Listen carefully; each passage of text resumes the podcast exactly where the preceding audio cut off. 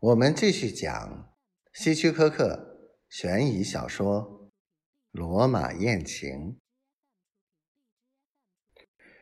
我走进罗马一条繁华的商业街，街道两边是各色食品店和咖啡厅，在街道一侧还有一座风格奇特的中世纪小教堂。我走到了商业街的尽头，转向另一条狭窄的小街，打算从那儿抄近道返回旅店休息。这条狭窄的小街估计有上百年的历史，路两边斑驳的石阶就是最好的证明。由于天色已晚，街道上冷冷清清。行人稀疏，与刚才那条热闹繁华的商业街相比，真是天壤之别。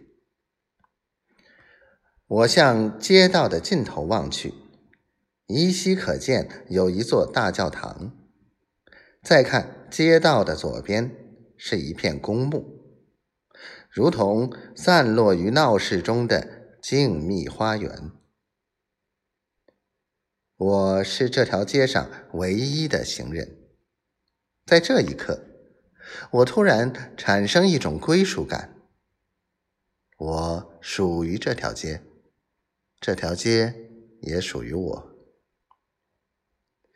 正当我为这个想法欣喜不已时，忽然发现远远的从街道的对面走来一个女子，她走了过来。越走越近，我注意到他的衣着非常考究，手里提着一只装饰有拉丁文字的手包。他朝我款款走来，那姿势就像梯形台上的模特，但却非常自然，毫不做作。他走路的姿势非常性感。一下子便吸引了我的目光。可惜，由于光线太暗，我看不清他的脸。